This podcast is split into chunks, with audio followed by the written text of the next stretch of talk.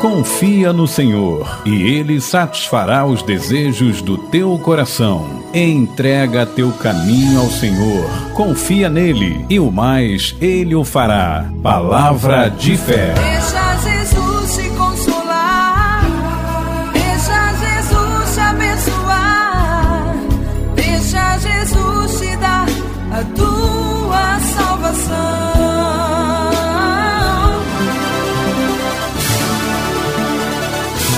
Palavra de fé. Padre Marcos Santana. Louvado seja nosso Senhor Jesus Cristo, para sempre seja louvado. Caríssimos irmãos e irmãs, vocês que nos ouvem pelas ondas da nossa querida Rádio Ave Maria 87.9 FM e vocês também que nos ouvem pelo aplicativo Rádiosnet. Refletiremos hoje sobre o tempo do advento. Meus irmãos e minhas irmãs, com o termo adventus, do latim advento, indicava-se na antiguidade a visita de um soberano ou de um alto funcionário, visita julgada importante para a vida de um povo que, em algumas cidades, inclusive, se determinava que se começasse a contar uma nova era. Neste contexto cultural, não causa maravilha que nos livros do Novo Testamento a vinda do Senhor Jesus seja apresentada como um advento. No entanto, este termo não se entendia como, como poderíamos esperar, a chegada do Filho de Deus ao mundo, o dia do seu nascimento, mas sim o seu aparecimento na glória. Hoje, nós não esperamos a vinda do Messias que já apareceu em Belém há mais de dois mil anos, mas a sua manifestação no mundo. É nesta perspectiva que adquire sentido o tempo que dedicamos à preparação do Natal, tempo que, mais do que advento, deveria ser chamado preparação para o advento. As leituras bíblicas deste tempo litúrgico foram escolhidas para despertar em nós as disposições interiores que permitem ao Senhor entrar na nossa vida, na vida das nossas famílias, da nossa sociedade, do mundo inteiro.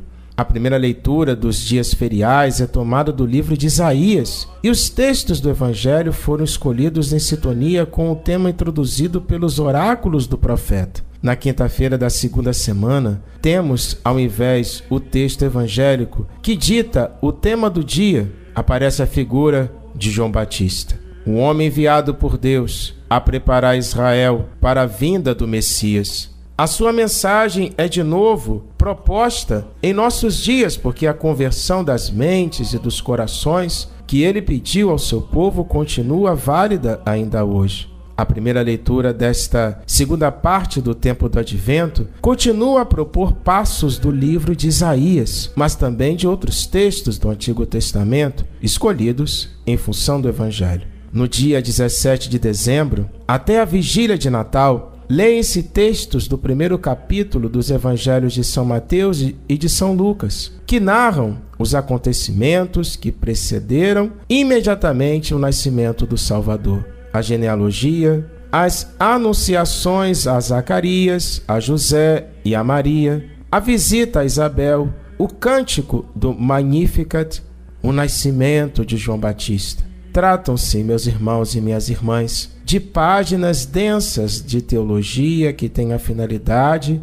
de nos introduzir na compreensão da identidade do Filho de Maria. Ele é o esperado das gentes, o Messias anunciado pelos profetas, o Salvador do mundo, nosso Senhor Jesus Cristo. Os textos que constituem a primeira leitura desta novena são dos mais belos e significativos do Antigo Testamento. Apresentam as promessas feitas por Deus pela boca dos patriarcas e dos profetas. Jacó anuncia aos seus filhos que da tribo de Judá surgirá um grande rei. O profeta Jeremias vê surgir um rebento justo da família de Davi. O profeta Isaías declara que a virgem dará à luz um filho. Com a história de Sansão é introduzida a imagem do Messias libertador. No poema do Cântico dos Cânticos, a esposa exprime a sua alegria ao ver chegar o seu amado.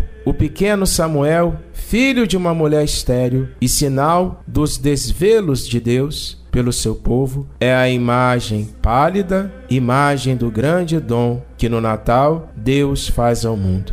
O profeta Malaquias, o último dos profetas, não anuncia a vinda de um Messias qualquer, mas sim do Senhor em pessoa que entra no templo e dá início a um culto novo. E finalmente, meus irmãos e minhas irmãs, no dia 24 de dezembro, é proposta a mais importante das profecias, a de Natã, profecia na qual os israelitas depositaram as suas expectativas e, mesmo nos séculos mais sombrios, encontraram a razão da sua esperança. Ele é a nossa esperança. Vem, Senhor, vem salvar teu povo.